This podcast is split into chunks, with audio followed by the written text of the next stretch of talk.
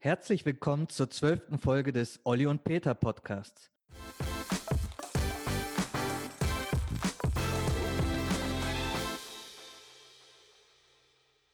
Mein Name ist Oliver Schmidtlein und ich sitze hier mit, na, na stopp. Nee, ähm, mein Name ist Peter Kotkowski und ich mache heute diesen Podcast ohne meinen kongenialen Partner Oliver Schmidtlein. Jetzt in Bayern, in München, haben wir gerade ähm, Pfingstferien und ähm, unser Techniker, der Junior und Oliver Schmidtlein sind gemeinsam im Urlaub. Und da ihr Fans und Zuhörer nicht so lange auf den nächsten Podcast warten müsst, mache ich heute einen Podcast nicht ganz alleine. Ich habe mir einen Gast dazu geholt. Da musste ich eigentlich nicht lange suchen, aber trotzdem lange suchen, damit der mindestens genauso gut ist wie Oliver Schmidtlein, damit der wenn nicht sogar besser, unterhaltsam ist und die Folge mit viel Inhalt, Wissen und witzigen Anekdoten füllt. Und deswegen bin ich heute früh schon aufgestanden, habe das Internetkabel ganz weit ausgerollt, weil die Verbindung zu meinem Gast ist heute sehr weit. Natürlich den Kabel und den roten Teppich ausgerollt. Und ich freue mich sehr, Sabine Lesicki. Hallo. Hallo aus, Peter. Aus Florida. Genau, Super. ganz weit weg. Ganz weit weg. Jetzt ähm, sind bei uns auch unterschiedliche Zeiten. Ne? Bei mir ist es gerade 18.30 Uhr, bei dir ähm, 12.30 Uhr, genau. sechs Stunden Unterschied. Genau. Genau, ähm, ich bin schon ein bisschen äh, müder als du. Du bist jetzt voller Tatendrang, also wirst du eventuell das Gespräch heute ein bisschen übernehmen müssen. Du wirst mehr reden müssen als ich. Den Teil übernimmst du, du doch normalerweise. ich bin normalerweise der Quatschkopf, stimmt. gut, du hörst mich gut, ich höre dich auch gut, obwohl kannst du noch einen Ticken näher rangehen, damit man dich noch ein bisschen besser hört. Noch besser, okay. Ja, so, so ist super. Ähm, wer nicht weiß, wer Sabine Lesicki ist, ich gehe mal davon aus, jeder weiß das, aber wer es nicht wissen sollte, Sabine Lesicki ist Tennisspielerin, Weltrekordhalterin im Aufschlag, es gibt keine größere Granate in mehreren ähm, Sinnen wie, wie dich. Wie, wie, wie schnell war dein Aufschlag? 212? 211 km/h. 200, ja. nicht so schlecht. Ohne, ja. ohne jetzt bei Wikipedia noch vorher gemacht. nachgeschaut hat. Fast ganz genau. 211 km/h, Wahnsinn. Das ist eine Rakete. Unfassbar. Weißt du zufälligerweise, ähm, wer den zweitschnellsten hat? Jetzt nicht, aktuell nicht. Venus Williams hatte ganz, ganz lange den Rekord. Okay, und? Ich wollte ihn schon lange, lange brechen. Das waren 207, glaube ich. Okay. Und 2009 habe ich tatsächlich den Rekord schon mal gebrochen. Aber die Maschine war nicht die offizielle IBM-Maschine, Messmaschine. Deswegen okay. galt der Rekord nicht. Wie viel also war er damals? Ähm, zwei, äh, 129 Meilen. Also 200 irgendwie sowas, ja. Also ich war knapp drüber ja. und hätte ihn gebrochen, hatte mich damals schon gefreut. Und dann habe ich ihn viele Jahre später in Stanford wieder geschlagen, dann eben 131 Meilen pro Stunde. Und ein Raunen ging durchs ganze Stadion. Ich habe oft, ich wusste erst nicht warum. ich habe nur auf die Anzeigetafel geschaut und dachte so, ah, okay, ja, aber das zählt ja bestimmt wieder nicht. Ich habe es tatsächlich, war, ja. Was war denn das für ein Spiel? Gegen Anna Ivanovic in Stanford. Okay. Das habe ich, hab ich verloren aber den Weltrekord. Und das ist ja auch so eine Sache. Normalerweise wirst du nach einem verlorenen Match bei kleineren oder bei Turnieren nicht zur Pressekonferenz geholt, berufen. Ja. Und da hatte ich plötzlich Anfragen, dass ich zur PK kommen soll und habe es nicht verstanden. Und dann wurde mir gesagt, dass ich den Weltrekord gebrochen habe, der relativ lang stand. Und habe mich äh, natürlich gefreut. Und paar Wochen später äh, bekam ich sogar einen Eintrag ins Guinness Buch der Rekorde. Noch eine Überraschung. Ich wusste gar nicht, dass das dann dazugehört. Okay. Ich habe dann ein Diplom bekommen, eingerahmt bei den US Open und äh, das war schon irgendwie. Ein cooles Gefühl, oder? Muss ich sagen, ja. Was ist denn der Weltrekord bei den Männern? 245 oder sowas? Ich weiß, ich glaube sowas um den Dreh, aber ich weiß nicht, 35, was der offizielle, weil das ist wieder die Sache. Es gibt wieder so einen offiziellen und inoffiziellen. Also ähm, ja, aber um die 245, da komme ich nicht hin. ja, aber, aber 211 ähm, bei den Frauen, das ist schon mal eine Hausnummer. Ich glaube, wie lang, wie, wann war das nochmal? 2014. Ja, hast den auch schon ein paar Jährchen. Mhm. Also bis jetzt ähm, ist da keine rangekommen. Nein. Sehr gut. Und ähm, der ist nicht nur mit voller Power und Schnelligkeit. Wir waren mal auf dem ähm, Tenniscourt zusammen, haben da so ein bisschen ähm, Spiel und Spaß gehabt und da hast du, kann ich mich erinnern, hast du ein paar ähm, Ballpackungen auf dem Feld ähm, mhm. aufgestellt und du hast ziemlich fast jede ähm, getroffen, so wie du sie treffen wolltest. Also die sind nicht nur schnell, sondern auch ganz schön genau, ne?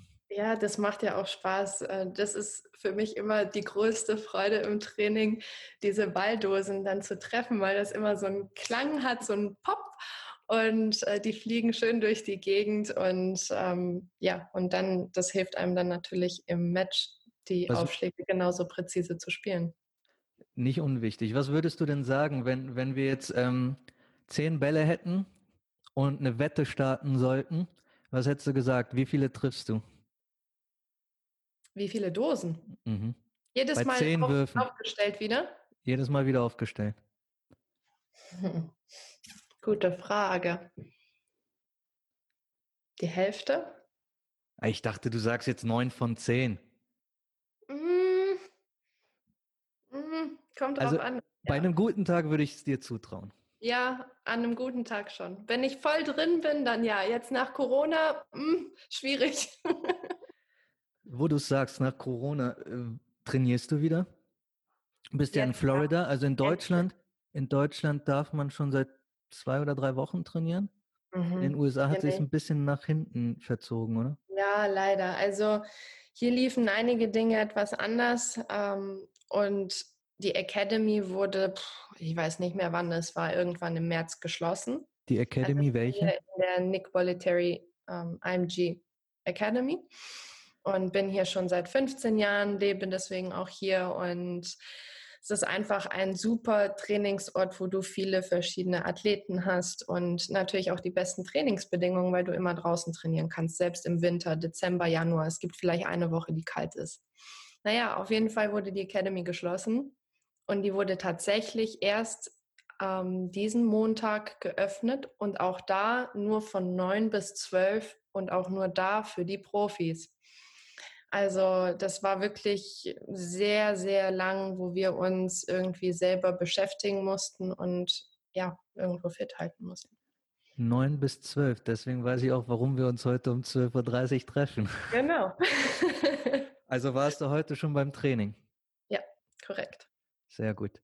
Ähm, dann erzähl mal, wie hast du dich denn fit gehalten in der Zeit, wo du nicht auf den Tennisplatz gehen durftest, wo du nicht ins Gym gehen durftest, weil die haben auch einen riesen Gym, oder?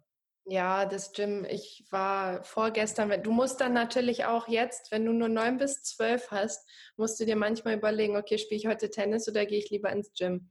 Und wir versuchen das jetzt gut aufzuteilen. Und ich war so froh, im Gym zu sein. Oh mein Gott, ich habe das so vermisst. Das ist ein Gefühl, das Gym dort ist sehr, sehr groß und normalerweise gefüllt mit den verschiedensten Sportlern und plötzlich ist es leer. Du musst Abstand halten. Die sagen hier auch immer, ähm, halte Abstand eine Alligatorlänge, damit sich das jeder bildlich vorstellen kann. Okay. Äh, ich glaube, das ist auch eine gute Maßnahme, weil sich das dann wirklich auch Kinder vorstellen können. Ja, ja ist nicht schlecht. Und ja, plötzlich ist es leer und sehr, sehr wenig Leute sind da. Und am Dienstag war ich mit Kei Shikori alleine im Gym und das Gym ist wirklich groß. Ja. Und zur Frage, wie habe ich mich fit gehalten? Es war ehrlicherweise sehr schwer. Du wusstest natürlich nicht, wie lange wird es dauern. Will ich jetzt Vollgas geben oder nicht? Und ähm, wenn du zu Hause bleiben musst, was machst du? Ich habe tatsächlich dann einen Baumstamm mir besorgt. und das war meine lange Hantel, okay. äh, damit ich Kniebeuge machen kann.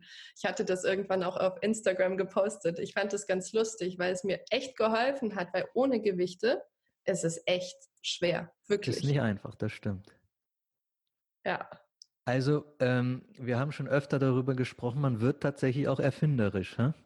Genau, ja. Ich glaube, wir zwei sind ganz gut dabei, wenn es um erfinderisch geht. Das stimmt, wir haben immer ganz gute Ideen, wenn es ums ja. Erfinden und Trainieren geht. Ja?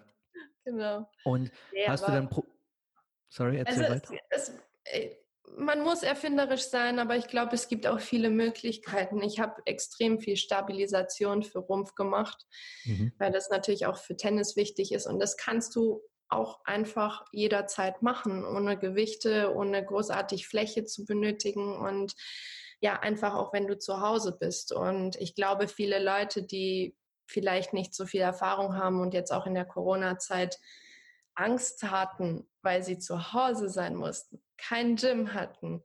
Es ist einfach schwierig, aber ich habe selbst da habe ich ein paar YouTube-Videos gemacht ähm, mit Workouts, weil ich einfach etwas zurückgeben wollte. Ich wollte Leuten, die vielleicht nicht das wissen oder ja erfinderisch sind, ähm, etwas mit auf den Weg geben, dass du Workouts auch ganz leicht zu Hause machen kannst, dass die das bei YouTube gleich mitmachen können. Und ja, das war auch eine Sache, die ich während der Corona-Zeit gemacht habe. Also so wie ja. ihr den Podcast gemacht habt.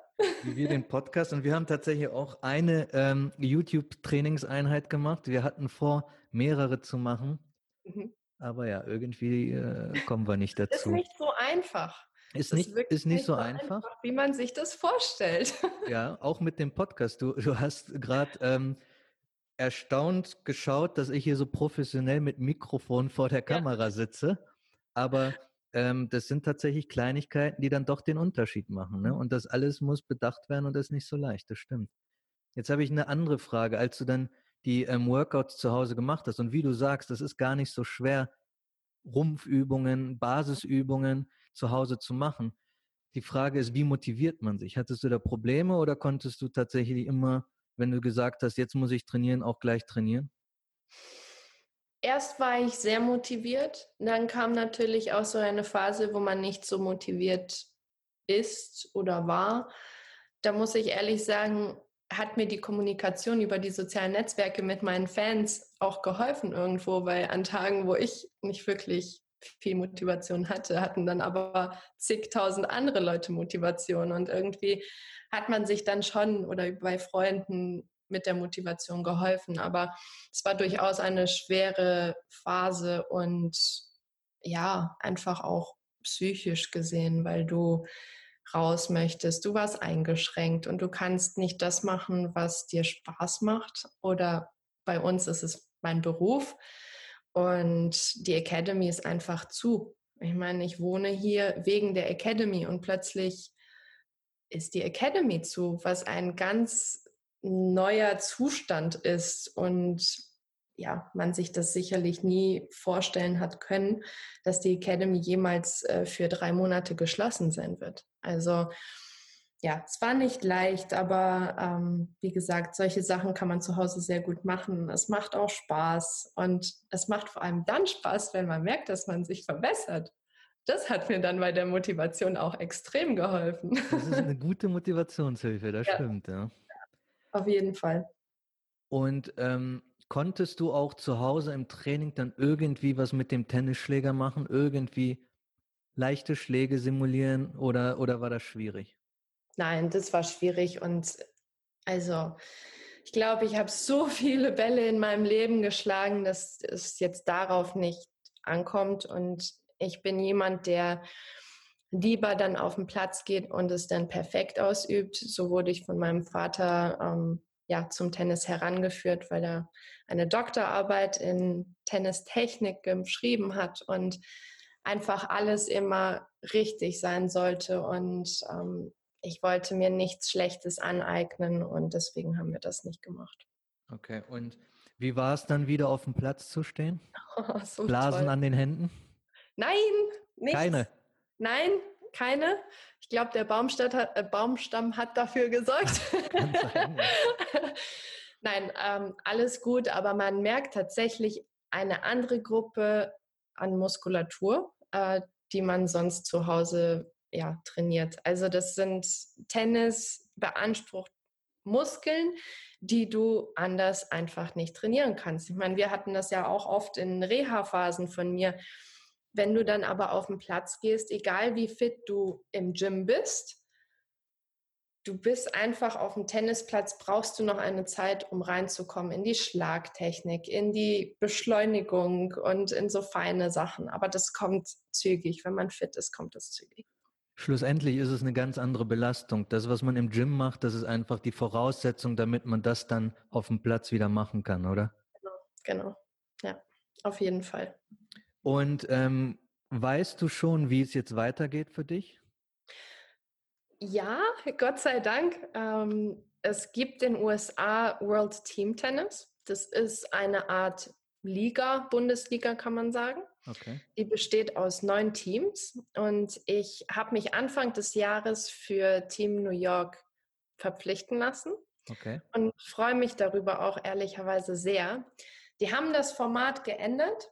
Es, normalerweise reist du quer durch USA und spielst Heim- und Auswärtsspiele. Okay. Und durch Corona haben sie das jetzt alles auf einen Ort ähm, verlegt. Okay. Und das wird in West Virginia gespielt. West und das Virginia. fängt. ja. Und das wird am 12. Das fängt am 12. Juli an. Oh, genau. bald. Genau, in drei Wochen. Genau. Und das und passiert dann alles an dem Ort. Genau, das wird alles dort gespielt über drei Wochen. Das geht drei Wochen lang. Okay. Und da wird man ein Einzel, Damen-Einzel, ein Herren-Einzel, Damen-Doppel, Herren-Doppel und ein Mixed gespielt. Also das wow. wird ganz schön viel Spaß machen. Du hast zwei Männer auf dem Team, zwei Frauen und ähm, viele gute Spieler, die da auch mitmachen. Das wird im Fernsehen übertragen. Also das wird, glaube ich, wirklich etwas Tolles werden.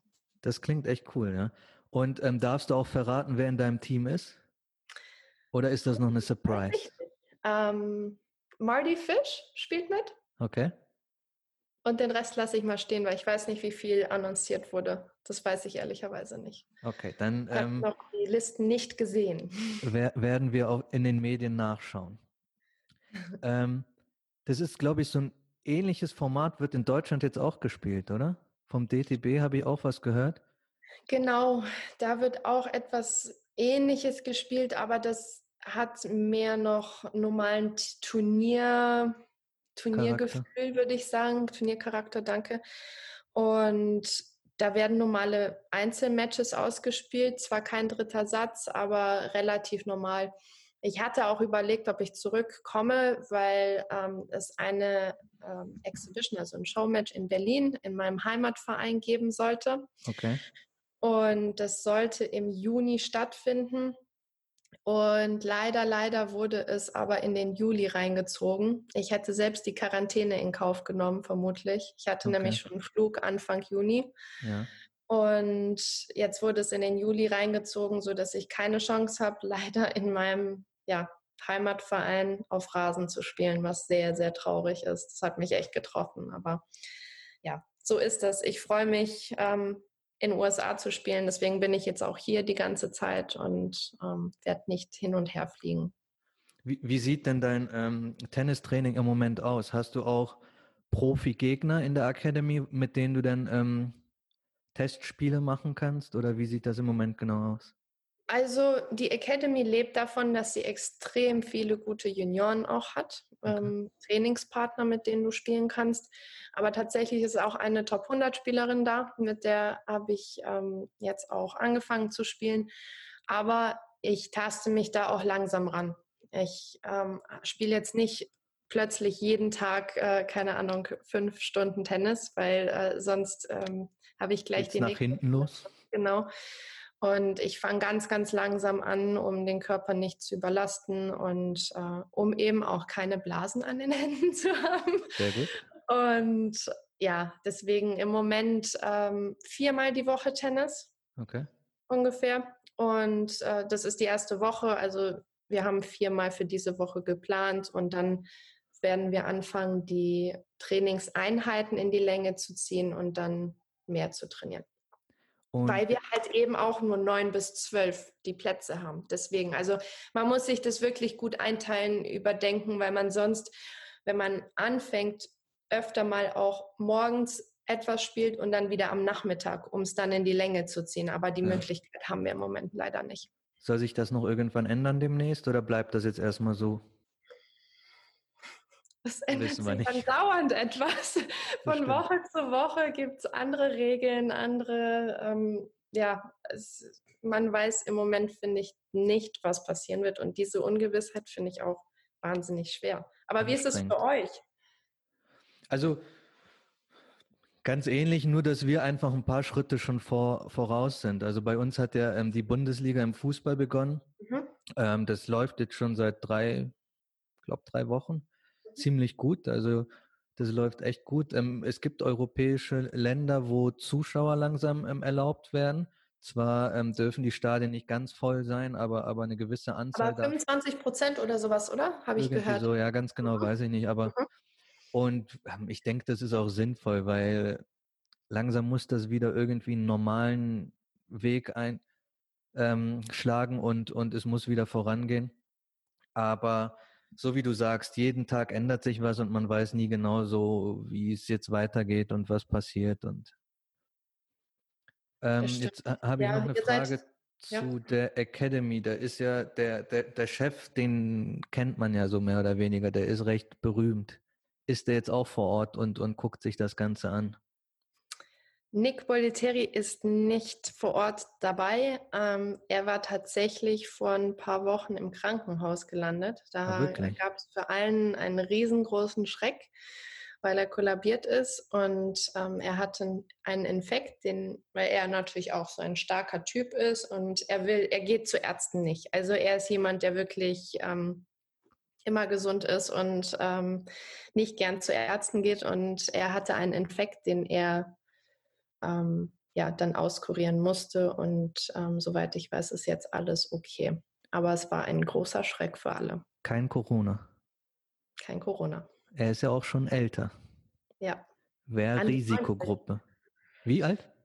An die 90, fast 90. Der wird, glaube ich, ich weiß nicht, 88, 89? Wirklich? Mhm. Wahnsinn. Mhm. Wahnsinn. dafür ist er echt sehr, sehr, sehr fit muss man so sagen. Normalerweise, also vor Corona, war er wirklich ähm, fast jeden Tag da. Also er ist tatsächlich normalerweise ähm, anwesend. Schon ein Typ, der auch da sein will, oder? Ja, genau. Der liebt es, natürlich. Das ist sein Leben. ja. Ähm, trainiert er denn auch noch Spieler oder Spielerinnen? Jein. Also er gibt viele Tipps. Er ist nicht da, um jetzt jemanden wirklich zu trainieren die ganze Zeit. Ich glaube, das ist in dem Alter auch so in der Form nicht möglich, wie es ähm, gebraucht wird. Aber es gibt einfach Tipps, die du manchmal mit auf den Weg bekommst von ihm, die so wertvoll sind, die einfach sehr, sehr viel ausmachen und das i-Tüpfelchen einem geben können, ob etwas funktioniert oder nicht. Und ich glaube, das ist eben die Sache, was ähm, ja, was es so wertvoll macht, dass er immer noch Tag ein, Tag aus in der Academy ist. ist und uns die Tipps gibt und die Runde macht und er scoutet sozusagen auch, weil es kommen viele Leute zu ihm und natürlich ähm, Talente, hat mein Kind Talent oder nicht und ähm, ja, das schaut er sich dann an und gibt seinen Rat. Und schlussendlich ähm, profitiert die Academy davon auch dann, wenn er ein Talent entdeckt und ähm, das Talent dann bei ihm zu einem großen Tennisspieler wird, oder? Definitiv. Es ist einfach auch cool. Ich meine, das ist der Gründer dieser Academy. Er ist immer noch Tag für Tag vor Ort und das hat angefangen mit äh, ein paar wenigen Plätzen. Das ist jetzt so groß. Wir haben hier Tennis, Basketball, Football sogar mittlerweile, Golf, Baseball. Ähm, wir haben so viele Sportarten, die jetzt da sind. Neuerdings eben auch äh, Fußballfelder und ich glaube, Eintracht war hier im Dezember, wenn ich Echt? mich nicht irre. Mhm. Okay, wow. Und äh, zur Vorbereitung, es kommen manchmal auch Baseballteams zur Vorbereitung her. Also hier passiert wirklich sehr, sehr viel und die Academy ist so gewachsen, das erkennt man kaum wieder, wenn man selbst fünf Jahre nicht da war. Wir haben jetzt eine komplette zweite Seite und das ist unglaublich, wirklich unglaublich. Und gibt es auch sowas wie ein Internat, wo dann die Talente leben? Oh ja. Das war auch sehr kurios, weil ähm, die Academy, man muss sich das im Prinzip in zwei Teile vorstellen, mit einem Sumpf in der Mitte und einer Brücke drüber. Okay. Auf der einen Seite. Florida. Die, Genau, Florida. Welcome to Florida. Und auf der einen Seite wurde die Nick Bollettieri Academy gegründet. Mhm. Und auf der anderen Seite, das wurde dann immer ausgeweitet. Da kamen dann die Fußballfelder hin, noch zusätzlich zu den 50 Tennisplätzen nochmal 10 Plätze hin. Und mittlerweile wurde das Internat von der Hauptseite, der Tennisseite, rüber verlegt. Also es wurde wirklich sehr, sehr viel neu gebaut, auch eine riesengroße Kantine. Und tatsächlich wurden die Dorms hier abgerissen, da wo Agassi drin war, Tommy Haas, eine Kunikova. Selbst mein Papa war damals noch genau in diesen Dorms, okay. die vor, ich glaube, es war letztes Jahr im Sommer abgerissen wurde. Also da standen wirklich einige davor, als das letzte Haus von dem Internat abgerissen wurde. Das war so ein Stück Geschichte, die da vernichtet wurde, sozusagen. Verstehe. Und wo du sagst, Andrew Agassi, ich habe das Buch gelesen, die Biografie, und da ist auch viel über, über das Internat genau. und viel über die Beziehung zwischen den beiden, die, die glaube ich, recht speziell war. Ja, ich glaube, äh, ich habe es ich weiß es nicht mehr, was du da gelesen hast. ähm, was hast du gelesen? Ja, zum Beispiel, dass ähm, Andrew Agassi war ja so ein ähm, Paradiesvogel, nenne ich das jetzt mhm. mal, der, der auch mal gern in ähm, abgeschnittenen Jeans mhm. gespielt hat. Ja, und, und das, das hat, hat ihn ganz besonders gemacht. Genau, das hat jetzt nicht unbedingt zu den Regeln gepasst, die in dem Internat ähm, vorherrschten. Aber schlussendlich, ah, ja, schlussendlich war die Qualität dann doch so hoch, dass sich dann beide ähm, auf irgendeine Art, ja, Art und Weise ähm, respektiert haben. Ja, also das war wirklich ein Typ, den wird man so schnell nicht vergessen, gar nicht vergessen. Ich habe es auch immer geliebt, ähm, bei seinen Matches zuzuschauen. Sein Spiel, die Art und Weise und es war einfach einzigartig. Hast du ihm auch zugeschaut? als ihn, er gespielt hat noch nee, aktiv? Also im, im Fernsehen, klar, aber live habe ich ihn nicht spielen sehen. Ähm, aber ich muss sagen, ich, ich war damals einfach der Pete Sampras-Fan. Mm, mhm. Ich, ich war Pete Sampras-Fan und, und Agassi war jetzt nicht so mein Tennisspieler. Das Buch hat mich dann so ein bisschen ähm, positiv gestimmt und, und dann im Nachhinein fand ich ihn dann doch cool. Aber ja, damals war Pete Sampras für mich der Tennisspieler und ja, da hatte ein Agassi keine Chance. Auch okay. Aber ich was ich. Ja? Mit Pete Sampras äh, eine Exhibition gespielt. Das war ganz cool. Okay. Wo? Ähm, in China. Ja. Ähm, Nali, Carlos Moya, Pete Sampras und ich. Und es war echt richtig cool, weil wir haben, also äh, Nali und ich haben ein Einzel gespielt Aha. an einem Tag und dann gab es ein Mix-Doppel. Und am zweiten Tag haben die Herren ein Einzel gespielt und dann haben wir nochmal Mixdoppel in der anderen Konstellation gespielt. Okay. Also es war besser mit Pete Sampras zu spielen als gegen ihn, sage ich mal so. Aber ich, ich würde fast behaupten, ihr seid auch ähnliche Spielertypen, oder? Krachender ja. Aufschlag. ja, ja nur er hat Surf and Volley gespielt. Das ist äh, genau. nicht ganz so meins, aber ich komme auch gerne ans Netz. Aber ja, ja. Wobei Surf and Volley ist auch mehr Männertennis, oder? Gibt es im Frauen nicht so häufig. Kommt jetzt wieder ein bisschen mehr. Aber bei den Männern gab es zwischenzeitlich nicht mehr so viel. Da ging es doch sehr über die Rallyes. Aber Dank Nadal wahrscheinlich auch ein bisschen. Ja, auch das. ja, aber wie du auch gesagt hast vorhin, ähm, es passiert so viel hinter den Kulissen und ich glaube, viele wissen gar nicht, womit man alles zu kämpfen hat. Und so ein Buch zeigt einem einen kleinen Ausschnitt hinter die Kulissen. Deswegen finde ich das auch immer ganz interessant, wenn jemand A gedacht hat und dann, ah, da ist auch noch B, C, D dahinter. Also Total. hinter der Fassade. Das ähm, Buch fing auch mit dem ersten Kapitel an und da war ich schon voll drin, weil das erste Kapitel beschreibt das Spiel gegen Bagdad ist. Mhm, und New York. Den habe ich dank dir ähm, auch kennenlernen dürfen. Und wir haben auch mal zu dritt ähm, das ein oder andere witzige Workout gehabt. Beides mhm. seid ihr ähm, Finalisten. Bagdatis war wo? In Australien, oder? Im Finale? Ja. Grand Slam. Du in genau. Wimbledon? Ja.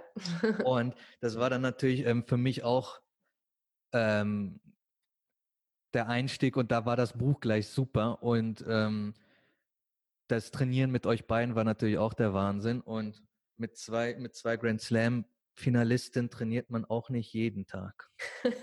das stimmt. Aber wie war das für dich, wenn du, weil du bekommst ja so viele verschiedene Sportler oder auch Businessleute, wie war das für dich, ähm, Tennisspieler plötzlich zu haben? Ähm, wie war das für mich? Grundsätzlich ist für mich jeder irgendwie gleich. Mhm.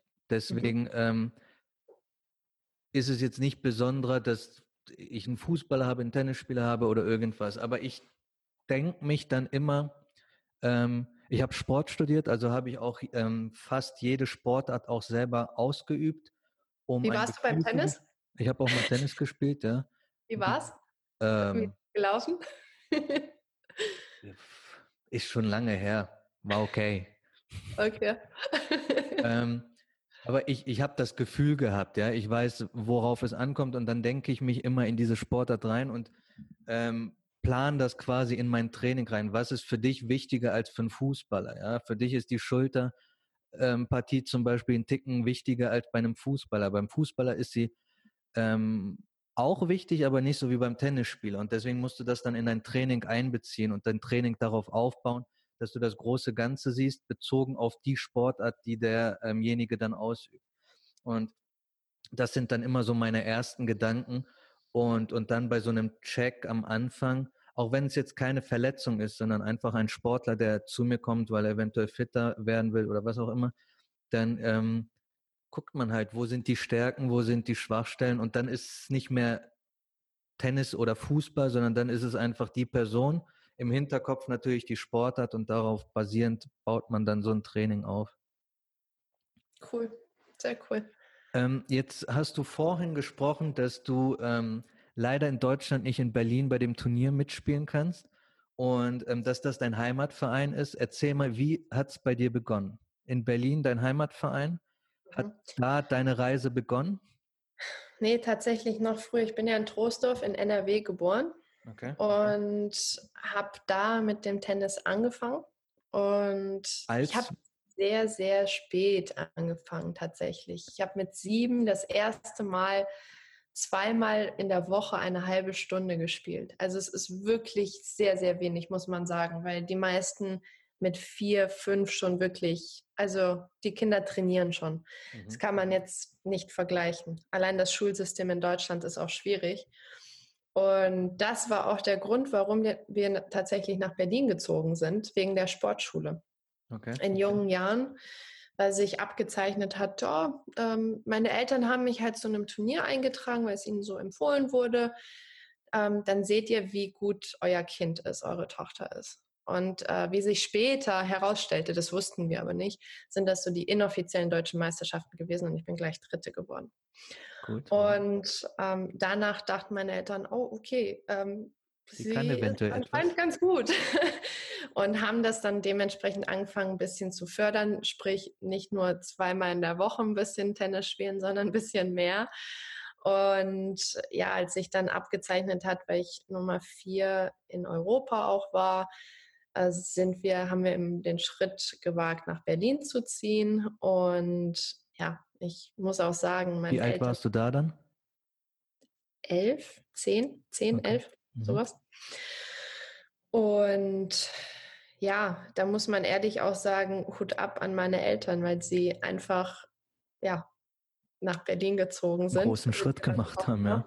Mhm. Und damit ich zur Sportschule gehen kann, damit ich ja, mehr Möglichkeiten habe, eben auch mit dem Olympiastützpunkt in Berlin, der ähm, uns sehr zur Seite stand und eben auch der Schule, weil ich dadurch Turniere spielen konnte, weil das mhm. natürlich dann immer mehr und mehr wird. Und das war das Problem mit dem Gymnasium in ähm, Nordrhein-Westfalen, dass ich dann zu viel gefehlt habe. Es lag nicht an den Noten, weil die Noten waren gut, ähm, aber ich habe zu viel gefehlt und deswegen sind wir eben zur Sportschule gegangen. Und in Berlin war es dann so, dass die Schule das Ganze unterstützt hat und ähm, genau. Ja, und die Stundenpläne waren dann auch so aufgeteilt, dass du mal vor der Schule ähm, Tennis spielen konntest oder eben ähm, im Olympiastützpunkt Training, Krafttraining machen konntest und danach nochmal. Natürlich nicht jeden Tag. Wir hatten wirklich auch Tage von 8 bis 16.10 Uhr Schule, mhm. was sehr lang war. Das ist lang, ähm, aber ja, das deutsche ähm, Schulsystem ist für Sportler generell, glaube ich, etwas schwieriger. Ähm, weil du sehr viel lernen musst und sehr viel anwesend sein musst. Und ich meine, allein in der Schule, wo sie mir schon sehr viel Freiraum gegeben haben, hast du Tage gehabt von 8 bis 16.10 Uhr. Und nichtsdestotrotz war das perfekt. Das war super für mich, weil ich sehr, sehr gerne zur Schule gegangen bin und sehr viel gelernt habe. Und nach der 10. Klasse habe ich mich beurlauben lassen. Damals stand ich 360 in der Welt. Okay. Und es gab so eine Option, sich beurlauben zu lassen, dass du nach einem Jahr, wenn es nicht funktioniert, ähm, kannst du nochmal zur Schule zurückgehen. Okay. Das war für mich super, weil ich nichts riskiert habe. Ich hatte einen Einser, Sicherheit. Genau, Sicherheit. Ich hatte einen Einserschnitt und hatte schon geplant, okay, wenn es nicht klappt, dann überspringe ich die elfte und gehe in die zwölfte und so weiter. Also das war schon so in meinem Kopf wirklich mein Plan. Und dann kam alles ein wenig anders.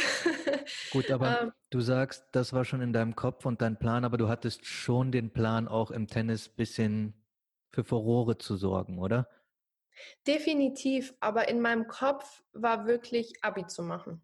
Okay weil meine Eltern Abitur äh, mit einem 1-0er und 1-1er Schnitt abgeschlossen haben, da wollte ich natürlich auch Abitur machen. So.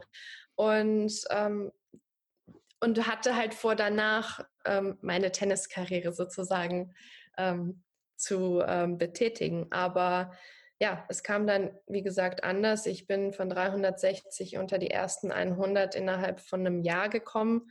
Und äh, dann bin ich nicht mehr zurück zur Schule gegangen und ein Jahr später stand ich erste 30 in der Welt und ja, aber nicht so schlecht. Club, nicht so schlecht. Aber der Club war eine riesengroße Hilfe. Das ist LTTC Rot-Weiß und in Berlin. Und ja, damals, der Herr ist leider verstorben, Herr Welski. Das war ein großer Förderer, der uns ja unterstützt hat, wie es nur ging von der Clubseite her.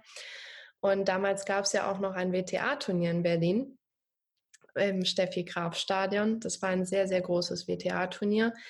Und das war tatsächlich auch eins meiner ersten WTA-Turniere, die ich gespielt habe. Okay. Und ja, deswegen habe ich mich sehr gefreut, dass jetzt eben ein Turnier wieder nach Berlin kommt, sogar auf Rasen. Und da haben wir, darauf warten wir seit fünf, sechs, sieben Jahren, dass das passiert. Viel wurde drum gesprochen, aber jetzt sollte es endlich passieren und dann kommt Corona. ja. Surprise, surprise. Ja, aber ja, jetzt wird ein Showmatch eben dort gespielt, aber nächstes Jahr wird es das Turnier dann auf Rasen geben und ich finde das. Frauen-Showmatch. Äh, das Showmatch, also Showturnier nennen sie das, glaube ich, mittlerweile, weil auch Herren und Damen äh, gespielt okay. werden. Also ähm, es ist eine gute Mischung. Ja, genau. Und sonst ist es echt etwas Besonderes. Dieser in dem Club wird immer noch in Weiß gespielt, wenn okay. du trainieren okay. gehst. Deswegen war das für mich so nichts Neues oder relativ normal in Wimbledon in Weiß zu spielen. Am Anfang, wenn du nach Berlin in den Club kommst, bist du natürlich so, oh, ich habe keine weißen Hosen ui, wenn du auf Asche bist, dann ist natürlich alles sowas von dreckig. Äh, da muss Mama wirklich einiges sauber machen, wenn so ein Kind auf Sandplatz spielt. Und ähm, ja, da sieht man auch die schön verfärbten roten Socken, die nicht mehr weiß werden. Du, du hast gerade gesagt, in Wimbledon ähm, war es kein Problem, in Weiß zu spielen. Wimbledon, ähm, da ist es Pflicht, als Spieler immer in Weiß zu spielen, oder? Und das schon ja. seit Jahrzehnten. Ja, immer. Also früher hat man tatsächlich auf Bildern sieht man noch, wie ähm, welche ja, Muster auf ihren T-Shirts hatten und äh, da war noch etwas mehr erlaubt, aber mittlerweile ist es wirklich extrem strikt geworden, auch tatsächlich über die letzten zehn Jahre noch viel strikter. Okay. Ich glaube, vor zehn, ähm, zehn, zwölf Jahren durfte man noch zum Beispiel unter einem Rock eine farbige Radlerhose anhaben mhm. und äh, farbige Wristbands. Mhm. Das ist alles nicht mehr erlaubt. Also du musst wirklich alles komplett in weiß anhaben, auch wenn du mal dort trainierst. Also es ist wirklich immer, nicht nur zum Turnier. Und ähm, wie nimmt man das als Spieler auf? Ist dann so wie, ja, das super. ist eine Tradition und, und das ist okay und ich finde das sogar schön oder nervt es ein? Ich persönlich finde es schön und wenn du in Wimbledon ankommst, dann ist es einfach, du, du spürst diese Tradition, du spürst die Geschichte, die an diesem Ort, was alles schon passiert ist. Wenn du andere Leute fragst, werden sie vielleicht sagen, dass es sie nervt. Mhm. Ähm, also, also da ist, Spieler. Ich, ja, gehen die Meinungen wirklich extrem auseinander. Ich, ich persönlich finde es schön, weil es ja, die Tradition widerspiegelt. Und du siehst ja auch auf dem Center Court oder auf allen Plätzen hast du die Banner hinten, mhm. die normalerweise voller Sponsoren sind bei jedem Grand Slam. Okay. Die sind dort komplett grün. Also du hast keine Sponsoren drauf. Und ähm, die haben nur an der Seite Rolex und irgendwo ein Slazenger-Logo. Ähm, das sind die Bälle, die in Wimbledon gespielt werden. Und okay. ich finde, so, solche Sachen, das sind so Kleinigkeiten, die es wirklich extrem besonders machen, wenn du an dem Ort bist. Es ist einfach so schön dort. Ähm, ich höre, glaube ich, ein bisschen raus, dass das dein Lieblingsturnier ist, oder?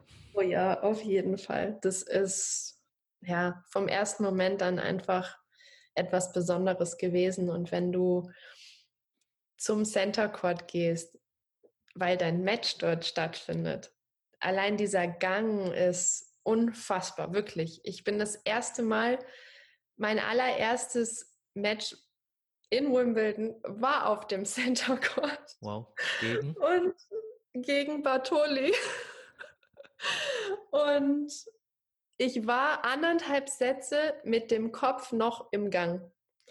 Das war wirklich, du bist so geblendet Geflasht. von dem, was du siehst. Das ist erstens, du hast Teppich, also du läufst den gesamten Gang, hast du einen schönen Teppich auf dem Weg zum Center Court. Okay. Dann hast du links und rechts sämtliche Trophäen, die dastehen und Bilder von der Historie. Und du gehst weiter, dann läufst du an der ähm, Plattform vorbei, wo die ähm, Royal Box ist. Also die gesamten geladenen Gäste der Royal Box stehen da und schauen dir zu, wie du runtergehst. Weil wer kommt jetzt als nächstes auf den Center Court? Das ist halt was Besonderes. Und du gehst diese Treppen runter und dann hast du zwei Glasvitrinen. Auf der einen Seite ist die Damen-Trophäe und auf der anderen Seite die Herrentrophäe. Wow. Und dann natürlich Einzel-Doppel. Also du hast die ganzen Trophäen da, aber wenn man Einzel spielt, dann interessiert man sich natürlich für diese, für das tolle Rose ähm, Water Dish. Also es ist ähm, einfach etwas ganz Besonderes und wenn du rausgehst und das Publikum fängt an zu klatschen, weil sie dich sehen, ähm, ja, das ist Du sagst das Publikum, das Publikum ist aber auch anders in Wimbledon, oder? Da gibt es kein, also ich glaube allgemein im Tennis kann man es jetzt nicht vergleichen mit einem Fußballstadion, wo die ganze oh Zeit gegrölt wird. Oh nein, definitiv. Sondern, sondern da darfst du während den, ähm, während den Ballwechseln darfst du da nichts sagen. Und ähm, in Wimbledon ist das, glaube ich, noch extremer, oder? In Wimbledon, ähm, die, das Publikum weiß, was auf dem Platz passiert, finde ich. Also du merkst richtig, dass die das Wissen haben. In, das ist wirklich von Land zu Land unterschiedlich. Manche Leute kommen auch neu hin, aber du merkst dieses Interesse mhm. vom Tennis einfach. Die, die kennen die ganze Tradition einfach auch und es ist extrem fair, finde ich. Ähm, das siehst du nicht überall. Wenn du in Paris bist, ist es eine ganz andere Stimmung. Da willst du ja nicht einmal den Schiedsrichter zu viel fragen, ob der Ball wirklich aus oder gut war, weil du sonst äh, ganz schnell ausgebuht werden könntest. Okay. Und ähm, ja, also das Publikum in äh, Wimbledon weiß wirklich, wovon sie ja, nicht sprechen, aber sie wissen, was sie sehen. Was passiert und, und sie sind respektvoll. Genau, ja. Und das ist gut. Wobei ich mir denke, ähm, so ein bisschen mehr Stimmung könnte schon mal passieren. Ich kann mich erinnern, in ähm, München gibt es ein Herrenturnier, mhm. die BMW Open. Mhm. Und ähm, wir haben halt auch ein, zwei Tennisspieler hier und dann hat uns ähm, einer mal eingeladen. Das ist jetzt, glaube ich, drei oder vier Jahre her. Und ich bin mit ähm, der bezaubernden Kollegin Katharina, meine ähm, Kollegin hier in der Praxis hingegangen, weil wir ähm, diesen Tennisprofi zusammen betreut haben. Und wir haben uns kurz unterhalten. Ich glaube, wir haben uns einfach gefreut, dass der Spieler jetzt auf den Platz geht. Und da ist dann irgendwie ein Ballwechsel gewesen. Und alle, wirklich alle haben uns böse angeschaut. Und wir dachten uns, ach du Scheiße, die töten uns jetzt. Und ähm, irgendwie fand ich es auch ein bisschen lustig und habe sie dann die ganze Zeit zum Lachen gebracht und sie hat richtig laut gelacht und das war gar nicht, gar nicht erwünscht da. Also ein bisschen lockerer könnte es, glaube ich, schon sein. In ja, Wimbledon vielleicht an, nicht, aber, aber sonst. Ja, es kommt darauf an, wo du bist. Ähm, ich glaube, in Australien geht es recht ab, oder? In Australien geht es richtig ab. Da wird gesungen und äh, da, da, hast du wirklich, wird teilweise in den ähm, Seitenwechseln gesungen. Es ist okay. wirklich sehr, sehr amüsant. Das ist, ähm, da hast du eine ganz, ganz andere Stimmung und die Leute feiern es, da zu sein und vielleicht auch nicht mit dem gesamten Wissen vom Tennis. Sie wissen einfach, okay, während des Ballwechsels Ruhe, zwischen den Ballwechseln darfst du Rambazamba machen. Ähm, das ist so generell, glaube ich, die Regel im Tennis, ähm, wenn man so möchte. Mhm. Und äh, genau, in, in Australien wird das richtig gefeiert. In Die Paris, feiern sich dann wahrscheinlich auch selber ein bisschen, oder? Ja, und da wird auch ein bisschen getrunken. Mhm. Ähm, und mit der Hitze nicht immer die beste Kombo, muss man ehrlich oder sagen. Oder wie man sieht, oder? ja, ähm, aber ja, sie lieben Tennis. Also ich würde sagen, alle Grand Slams sind, haben ihr eigenes Flair. In Australien wird gesagt, es ist das Happy Slam. Okay. Passt noch, weil wirklich die Leute sehr glücklich, fröhlich sind und in äh, Roland Garros ähm, hast Paris. du auch richtig, in Paris genau, French Open, hast du richtig, richtig geile Stimmung. Die Laola-Welle kam da auch oft zum Einsatz. Aber wenn das Publikum ähm, ja, jemanden nicht wirklich mag, dann lassen sie dich das auch spüren. Okay. In Wimbledon hast du die Tradition und übrigens vorhin habe ich äh, Venus Rose Water Dish, meine ich natürlich. Ähm, und das zu gewinnen ist auf der Damenseite. Ähm, da ist es sehr traditionell und ähm, das, da hast du nicht so oft, dass die Stimmung komplett auf eine Seite geht. Ähm, das ist sehr ist so ein bisschen gesitteter. Genau, gesittet. Ja, und dann siehst du auch mal welche mit Hut und natürlich Strawberries and Cream und ähm, da wird auch ähm, ja, die schmecken die, übrigens auch sehr, sehr gut. Okay. Ähm, die Briten York, halt, ne? Die brauchen immer eine extra Wurst. Genau. und in New York, ähm, ja, das ist halt ein die ganz US eigenes Open. Flair. US Open. Da hast du die Night Session und Night Session sind so das Nonplusultra in New York. Wenn du auf Arthur Ashe, was unser größtes Tennisstadion ist. Das ist der Center Court in New York. Der fast 20, 22.000. Ich weiß jetzt nicht, wie es nach dem Umbau ist, muss ich ehrlich zugeben, weil sie haben ja ein Dach drüber gebaut. Mhm. Ich weiß nicht, wie sich ähm, die Anzahl der Sitzplätze verändert hat, aber ähm, das ist einfach, ich hatte die Ehre und durfte da schon mal Night Session spielen und das ist einfach richtig cool. Das macht richtig Spaß. Dieses Ding ist so groß. Du schmeißt den Ball zum Aufschlag hoch und meistens ist es ja so, wenn du den Ball hochwirfst beim Aufschlag, dann geht der ein wenig durchs Publikum, sozusagen vom Sichtfeld. Mhm, mhm. und dann ist aber halt Himmel. Und hier in diesem riesengroßen Kolossstadion, das so hoch geht, also wenn du oben sitzt, kannst du den Ball kaum sehen, wirklich. Ich habe mich einmal oben hingesetzt. Aber genauso, wenn du aufschlägst, dieser Ball fliegt durchs Publikum und dann ganz kurz siehst du den Himmel und dann schlägst du schon. Also ähm, das äh, sind wirklich Sachen, an die du dich dann auch erstmal gewöhnen musst, wenn du auf diesen riesen Platz kommst. Warst du schon mal da? Nee, nee. nee. Wolltest du aber. Du hattest Ja. es vor. Dieses wahr? Jahr wollten wir nach New York, ja. Oh ja, Aber ähm, hello Corona. Also holen wir auf jeden Fall nach. Ich hoffe, es wird auch wieder das ähm, New York sein, was es mal war. Wir schauen mal. Ich denke schon. Das braucht ein wenig Zeit, aber ich glaube, dass das alles nach und nach Wieder zurückkommen normal wird. wird. Genau. Es braucht einfach Zeit, aber ich bin guter Hoffnung, guter Dinge. Jetzt habe ich noch eine kurze Frage. Nach dem Turnier, was du jetzt spielen wirst, nach dieser Liga, gibt Mhm. es da dann schon ähm, irgendwelche News, ob es irgendwelche Turniere, die US Open wären ja, glaube ich, im September, Oktober, irgendwie so, Ähm, Ende August, Anfang September. Mhm. Ende August, Anfang September, finden nicht statt, oder? Keine Ahnung. Also es wird diskutiert. Ähm, Stand jetzt gibt es keine Turniere bis Ende Juli. So. Okay. Und das wird ja immer wieder nach hinten verschoben. Von daher, wir wissen nicht mehr als alle anderen.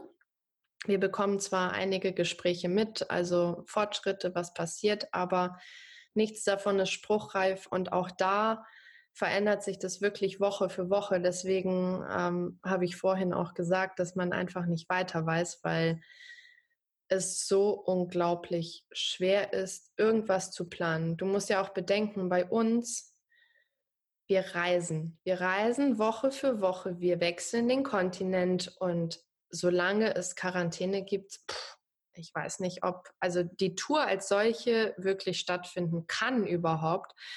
Ähm, mal abgesehen jetzt von den Zahlen, die überhaupt, ja, die Krankheitszahlen, die jetzt da sind. Aber wir müssen einfach reisen. Also wir müssen in der Lage sein, Woche für Woche reisen zu können, ohne Quarantäne. Weil sonst, wenn du jedes Mal zwei Wochen in Quarantäne sitzt, äh, zack, zack, hast du vier Wochen. Und wenn du zu einem Turnier fliegst und in einem Zimmer sitzen musst, also das, das kann ich mir, mir persönlich kann ich das nicht vorstellen. Also ich würde es nicht aushalten, in einem Zimmer zwei Wochen zu sitzen und dann Tennis zu spielen, weil du dann natürlich auch Risiko für Verletzungen erhöhst. Total, sehr groß, ja. Also Schwieriges Thema. Andererseits denkt man sich, ähm, Fußball funktioniert wieder und Tennis wäre ja eigentlich vom Prinzip her noch sicherer, weil man sich Mhm. wirklich weit weg entfernt Ja, aber positioniert. bedenken, Fußball hast du in einem Land und die Spieler reisen komplett in ihrem Bus von A nach B. Ja, mit der Kontaktsportart, da gebe ich dir recht, aber wenn du einen Fall in der Liga hast, dann weiß ich nicht, wie das geregelt wird. Aber die fliegen halt zusammen, die reisen zusammen, die sind immer zusammen. Die müssen nicht international über Quarantäne reisen. Total, total. Aber wenn man jetzt so einen Modus finden würde, wie jetzt bei, bei dem Turnier, Mhm. dann wäre es Ja, vielleicht genau. möglich. Aber da sprichst du ja wieder von einem komplett neuen Modus. Total, ja. Du hast gefragt nach dem Kalender, so wie wir ihn kennen. Ja, hast recht. Deswegen, also ähm, ich glaube, man, wenn man jetzt, wenn man etwas verändern wollen würde, dann wäre jetzt der richtige Zeitpunkt. Ob sie sich das trauen, weiß ich nicht. Aber es ist auf jeden Fall ähm, eine sehr spannende Zeit, um zu sehen, was danach passieren wird. Ob alles beim Alten sein wird und ähm, ja, Ende des Jahres irgendwo Turniere normal stattfinden werden. Oder ob, ich weiß nicht. Ich, ich weiß es wirklich nicht, weil Wir werden sehen. Genau. Es sind viele Fragezeichen, die erst gelöst werden müssen, bevor etwas weitergehen kann.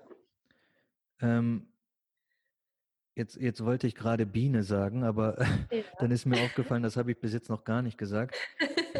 Bum Stimmt. Bum, Bum Bum Biene ist ähm, dein Spitzname, ne? Der ist Mhm. auch in ähm, Wimbledon bei deinem Finaleinzug, glaube ich, entstanden, oder? Dann, da stand dann Ja, da einmal in allen einige. großen Tageszeitungen, ähm, Bum Bum Biene aus Deutschland ist jetzt im Finale. Mhm. Ähm, das Bum Bum lasse ich meistens weg, aber Ja. Biene sage ich dann doch manchmal.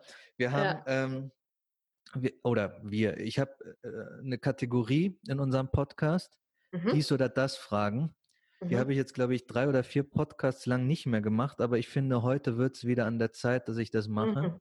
Okay. Das sind so Fragen, wo du zwei Antworten oder ich gebe dir einfach zwei Wörter und du musst dich entscheiden, Mhm. das eine oder das andere. Wärst Ja. du bereit dafür? Ja. Ähm, normalerweise gebe ich mir immer Mühe, so ein bisschen einem die Hosen auszuziehen, aber heute ist es, glaube ich, sehr, äh, mir ist es sowieso noch nie gelungen und heute ist es, glaube ich, sowieso sehr glimpflich. Okay, gut. Bist du ready? Ja, schauen wir mal. Rasen oder Sand? Rasen. Krafttraining oder Laufen? oh, beides. Da gibt's nicht.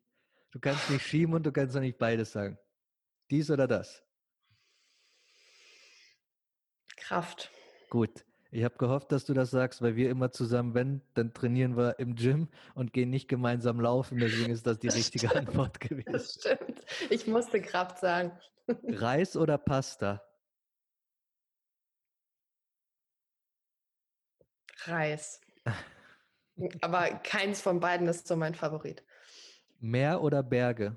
Mehr. USA oder Warum Deutschland? lachst du? Hallo, warum lachst du? Na, äh, weil du in Florida wohnst und immer ähm, bei Instagram schöne Meerbilder kommen. Deswegen habe also. ich gehofft, dass das direkt kommt. Ja. Und bei mir wäre das auch die Antwort. Das, Ja, war, das war kein Lachen, das war eher ein freudiges Grinsen. ja okay. Ähm, USA oder Deutschland? Leben oder was meinst du? USA oder Deutsch- Deutschland? Ja, ich bin in Deutschland geboren, Deutschland. Gut. Nike oder Adidas? Peter. Ja, komm. Adidas war mein erster Ausrüster, also Adidas. Aber das hast du sehr, sehr entspannt beantwortet, ja. Kochen oder essen gehen? Kochen. Ähm, Beach oder City? Beach. Das war jetzt auch ein bisschen bezogen auf deine ähm, äh, Wohnorte. Aber war Okay. klar.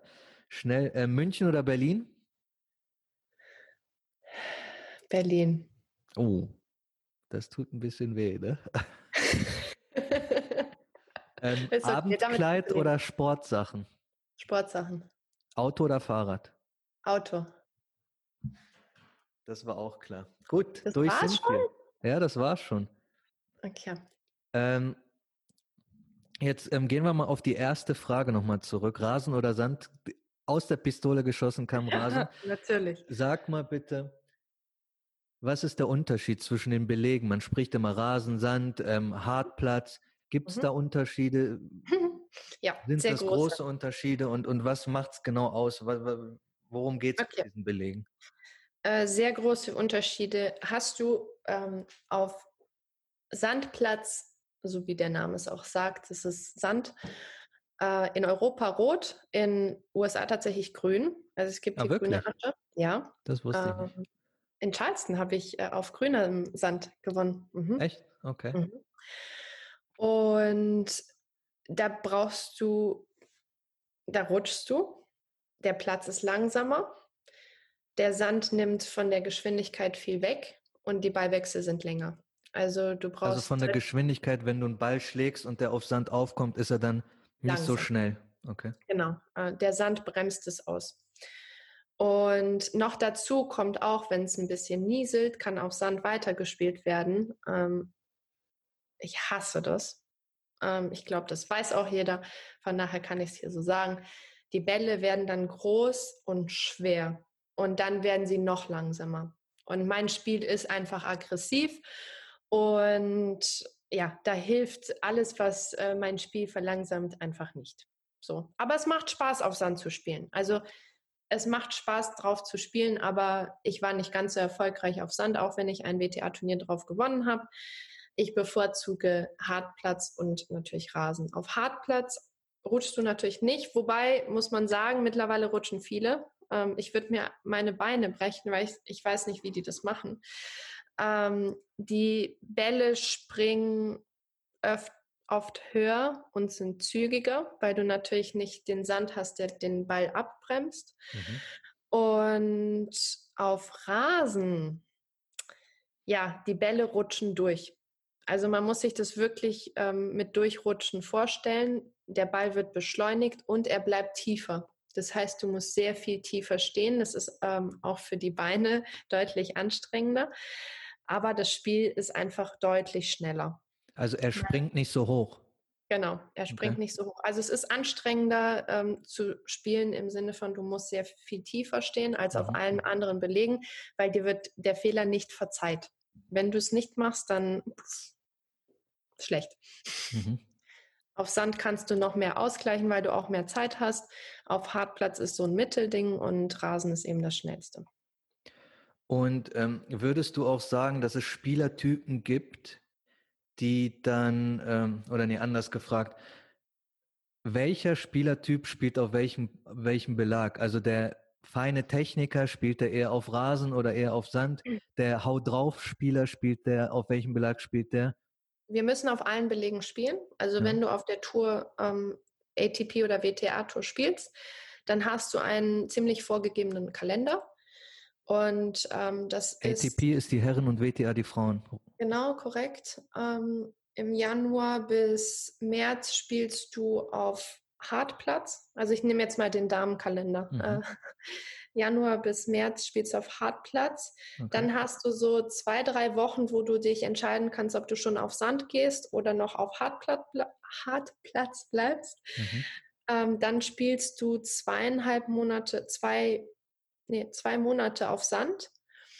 Äh, dann kommen tatsächlich mittlerweile fünf Wochen. Das waren früher nur drei Wochen auf Rasen. Okay. Beziehungsweise vier. Also ähm, die haben eine Rasenturnierwoche dazu getan, dass du drei Turnierwochen vor Wimbledon hast mhm. und dann Wimbledon. Und dann geht's, ähm, dann hast du wieder die Wahl Sand-Hartplatz und der Rest des Jahres ist Hartplatz. Also dir wird wirklich gut vorgegeben, du hast zweimal Optionen, wo du einen anderen Belag spielen kannst, aber sonst wird dir das ganz gut vorgegeben. Also die Aschenspieler, die, die wirklich auf Sand ihren meisten Punkte holen, da gibt es einige, die es nicht mögen, auf Rasen zu spielen und die spielen dann auch nur zwei Turniere und sind heilfroh, wenn sie dann im Juli wieder zurück auf Sand gehen können. Und sind das technisch Spieler, technische Spieler oder sind das irgendwelche, die einfach viel laufen können oder? Naja, das Spiel, es kommt auch immer ein bisschen drauf an, woher du kommst und womit du aufgewachsen bist. Und es gibt einfach auch Spielertypen. Ich würde es jetzt nicht auf die Technik zu sehr schieben wollen, aber es gibt manche, die nicht ähm, so viel in den Ball reinstecken können, sprich so viel Kraft generieren können, den Ball beschleunigen können, die sind natürlich auf Sand besser. Die nennt man dann ähm, ja die Ballwand oder da gibt es verschiedene Begriffe für, äh, okay. äh, die jeden Ball einfach zurückspielen, zurückspielen. weil sie so mhm. flink auf den Ballen sind. Mhm. Auf Hartplatz natürlich auch, aber auf Rasen tun die sich meistens etwas schwerer. Okay. Und dann erklär mir mal, warum Nadal der ja eigentlich wuchtig ist, dann so ein ähm, Sandplatzspezialist und ein Federer sich da sehr schwer tut? Auf äh, Sand? Sand, ja. Ähm, also Nadal spielt mit extrem viel Spin. Das mhm. heißt, er zieht den Gegner extrem aus dem Feld raus, dass du noch mehr laufen, laufen musst. musst okay. Und Federer ist jemand, der den Ball gerne früh nimmt. Ähm, Nadal eher etwas später und auch leicht parallel zum Körper oder teilweise hinter dem Körper. Hat er jetzt aber auch ein bisschen geändert. Ähm, ist auch etwas Hast du gerade schön gezeigt, aber wir sind ein Audio-Podcast, sorry. Ich weiß, ich weiß. Deswegen versuche ich es ja jetzt etwas besser äh, zu erklären. Äh, ähm, Nadal hat sich in den letzten Jahren auch etwas dahingehend ähm, ein bisschen aggressiver gewonnen, um die Punkte etwas kürzer zu halten. Ähm, aber ja, Federer nimmt den Ball halt gerne früh und hat eher etwas kürzere Punkte. Heißt nicht, dass er natürlich keine langen spielen kann, aber ist er auch ein Typ, äh, der den Punkt kürzer halten möchte, würde ich jetzt mal behaupten. Verstehe. Ähm, ich kenne mich tatsächlich auch gar nicht so mit ähm, den French Open aus, weil das nicht so der Belag von Federer ist. Der hat zwar, glaube ich, einmal dort gewonnen, aber das war's. Und deswegen ist das ein Turnier, was ich nicht so gerne gucke, weil ich ähm, Federer-Fan bin. Und ist deswegen haben wir uns auch, glaube ich, ganz gut verstanden. ja, aber bei euch im Gym ist äh, ein Raffer an der Wand. Ja, das, das ist auch eine Geschichte.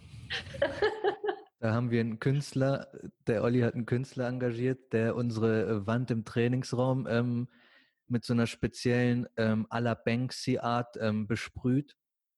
Und er ist Schweizer. Schweizer ist er gewesen. Und er hat sich dann Rafael Nadal als Motiv ausgesucht, weil er einfach von. Hattet ihr aber nicht gesagt, nicht äh, Nadal?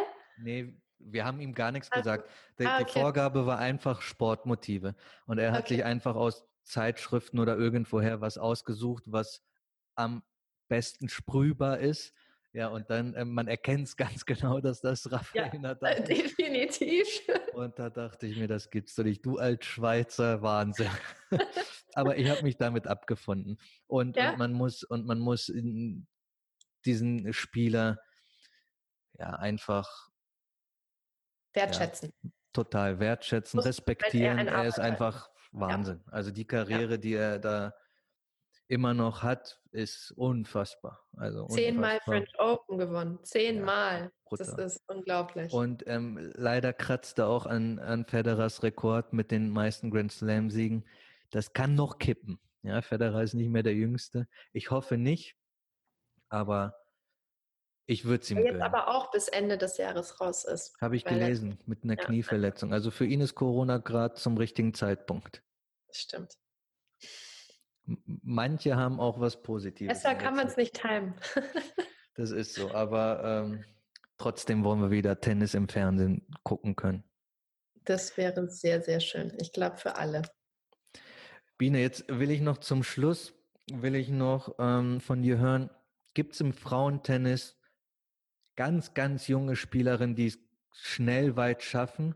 Wir hatten letztens ähm, den Lukas Scholl im Podcast und wir haben ein bisschen über Talent gesprochen. Und ähm, ist es im Frauentennis so, dass, dass es da unfassbar Junge gibt, die einfach so hochtalentiert sind, dass sie direkt in der Spitze ähm, sich wiederfinden? Oder gibt es da einfach welche? Oder ist es so, dass man doch dann erstmal Erfahrung sammeln muss, um sich in die Top 30 spielen zu können oder Top 50 oder? Also es ist über die Jahre echt schwer geworden, aber ähm, es ist letztes Jahr eine äh, Coco Gauff hochgekommen. Okay mit äh, 15, 16. Mhm.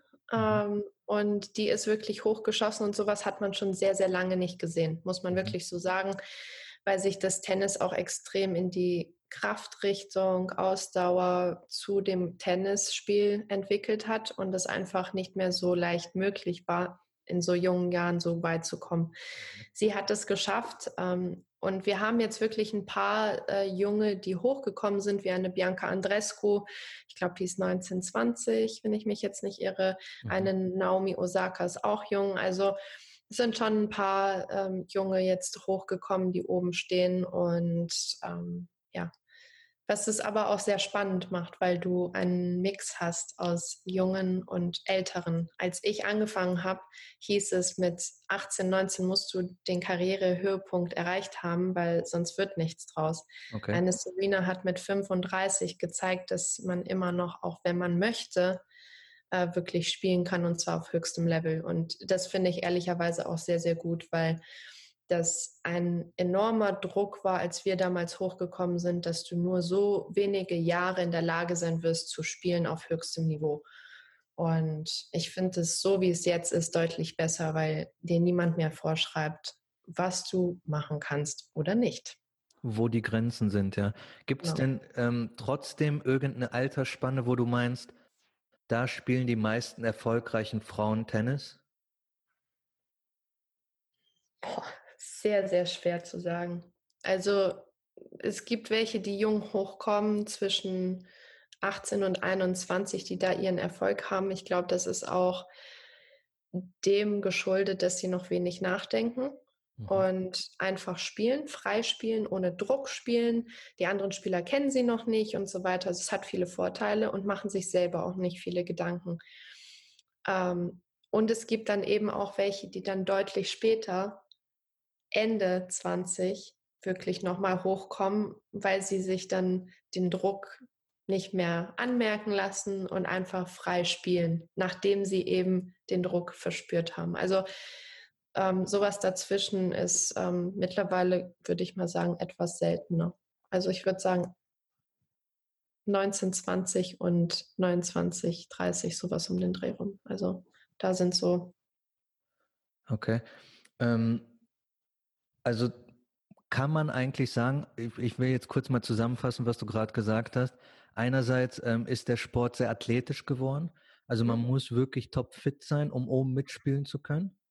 Und ähm, dann hast du gerade gesagt, dass ähm, man sich entweder keine Gedanken mehr macht, weil man noch jung ist und, und sich gar nicht überlegt, dass man da oben stehen könnte, oder man ist einfach schon so erfahren, dass man sich keinen Kopf mehr macht oder einfach ent, entspannt damit umgehen kann. Also ist, ähm, ist der Körper und der Kopf schon ziemlich entscheidend beim Tennis, oder? Definitiv, auf jeden Fall. Und die Erfahrung, das würde ich noch dazugeben zu dem Letzteren, weil Erfahrung spielt auch eine große Rolle, weil wir schon sehr, sehr viel reisen. Du hast Jetlag, du musst wissen, wie du damit umgehen sollst. Du musst wissen, wann fliegst du lieber? Bist du jemand, der lieber um 6 Uhr morgens wegfliegt und dann äh, den Tag noch vor Ort hat oder nicht? Und es gibt sehr, sehr viele Aspekte bei uns, auf die du dich auch einstellen musst, um erfolgreich zu sein. Und dann gibt es einfach den Unterschied zum Fußball jetzt zum Beispiel, dass es eine Einzelsportart ist und dass man die ganze Zeit mit sich irgendwie im Klaren sein muss oder, oder mit Definitiv. sich selber hadern muss oder wie auch immer. Und das muss man auch gut im Griff haben, oder? Definitiv. Und du brauchst also die Sache, du musst einfach auch finanziell Sponsoren, Unterstützung haben in jungen Jahren, definitiv oder generell weil wir einfach alles selber zahlen. Für uns zahlt das keiner. Wir zahlen die Flüge, wir zahlen die Trainer, wir zahlen einfach alles. Und ähm, das ist, ja, dem bist du irgendwo auch ausgesetzt, natürlich, weil du das dann. Das macht auch Druck irgendwie, hast. ne? Genau. Wenn du zu einem Turnier fliegst mit drei Mann und du äh, drei Hotelzimmer schon allein brauchst, dann äh, drei, vier Flüge. Also das läppert sich schon zusammen, plus die Gage. Also da bist du im Minus, bevor du überhaupt angefangen hast, das Turnier zu spielen, sozusagen. Ja, mhm. also, und ich glaube, damit muss, äh, musst du einfach, äh, du musst es wissen, es muss für dich okay sein und damit muss man umgehen können. Das Risiko. Im Fußball hast du es nicht. Hast du es nicht, nee, nee, nicht wirklich. Und bist du eine Spielerin, die jetzt in einem Spiel ist und dann läuft es vielleicht mal nicht so gut, dass du dann mit dir mental redest, dass du sagst, das wird jetzt schon oder haderst du dann mit dir? Wie, wie, glaube, wie gehst du mit? Jeder, ähm, aber es kommt darauf an, wie du, wie du das anpackst. Und ich bin ein sehr positiver Mensch und ähm, ja, man muss einfach aus den Fehlern lernen. Man muss im Match versuchen, etwas zu verändern, wenn man am Verlieren ist und ähm, einfach ja das Richtige verändern, um noch zu versuchen, das Spiel zu drehen. Und man darf, ich finde, mittlerweile ist Coaching erlaubt. Es wurde auch in verschiedene Phasen ausprobiert, auch bei den Grand Slams und auf eine verschiedene Art und Weise. Also mal darfst du zum Coach gehen und ich finde das, ähm, also dieses zum Coach gehen beim Seitenwechsel finde ich ganz schlimm. Also ich finde das schrecklich, weil ich finde die Art und Weise, dieses Eins zu eins spielen und Lösungen zu finden, mag ich einfach. Okay. Dieses einmal pro Satz auf den Platz kommen vom Trainer finde ich nicht so schlimm. Aber du hast teilweise auch Leute gesehen, die wirklich bei jedem Seitenwechsel dann zum Trainer hingelaufen sind. Also äh, das macht dann nicht so viel Spaß. Ich, ich genieße es, auf dem Platz zu stehen und dieses One-on-One -on -One zu haben und der Bessere möge gewinnen. Also du brauchst nicht das Coaching zwingend in dem Spiel selber. Nein. Ich okay. ähm, das ist eine Herausforderung. Einfach Total, das, ja. Ähm, Andererseits ähm, kann man das auch als ähm, taktisches Hilfsmittel sehen, ne? weil wenn, wenn einer dich ähm, irgendwie außer Fassung bringen will, dann geht er einfach, obwohl er nichts wissen will, zehnmal zum Coach und du denkst dir immer wieder, du Arschloch, jetzt spiel und dann bist du einfach mit deinen Gedanken woanders und das... Ah, nee. Ah, das glaube ich nicht. Nee, ich finde es ja mal herrlich, wenn, wenn die Leute dann rübergelaufen sind, weil okay. dann siehst du ja auch, äh, dass die Hilfe brauchen. Also anstatt sich hinzusetzen und kurz sich zu konzentrieren, in sich zu gehen und äh, das mit sich zu überlegen, was man machen möchte. Mhm. Gut. Biene, ähm, vor dem Gespräch hast du gesagt, ja. eine Stunde schaffe ich niemals. Weil ich dir gesagt habe, meistens dauern unsere Podcasts so um die 60 Minuten plus minus. Mhm. Und jetzt äh, ist es. Habe ich auch nicht für möglich gehalten. Ja, siehst du. Hat Stimmt. unfassbar viel Spaß gemacht. Die Ja. Leitung war wahnsinnig gut. Also das Kabel verlegen ist mir heute echt gut gelungen. Sehr gut, das freut mich. Roll's jetzt nicht wieder ein, bitte. Okay, wir lassen es noch, damit wir es ähm, nochmal privat eventuell bei einem Gespräch benutzen können. Vielen, vielen Dank. Es Sehr hat gerne. mir unfassbar Spaß gemacht. Es war auch recht spontan. Ich hoffe, du hast ganz viel Spaß bei deinem nächsten Turnier. Klingt sehr Danke. spannend. Ich hoffe, man kann da auch irgendwie online was sehen und, und ähm, Hoffe ich auch. Ich Spaß hoffe, ihr dabei seid dabei. haben. Und dann hoffe ich sehr, dass wir uns demnächst mal wieder ähm, im Gym sehen und eine kleine Session zusammen machen können. Das wäre cool. Mal schauen, wann es äh, dazu kommen wird. Mal schauen, wann es soweit ist, ja. Ja, Also Biene, hab noch einen schönen Resttag. Du hast ja noch ein bisschen Tag vor dir. Das stimmt. Bei mir geht der Tag Abend. langsam zu Ende. Und wir bleiben in Touch.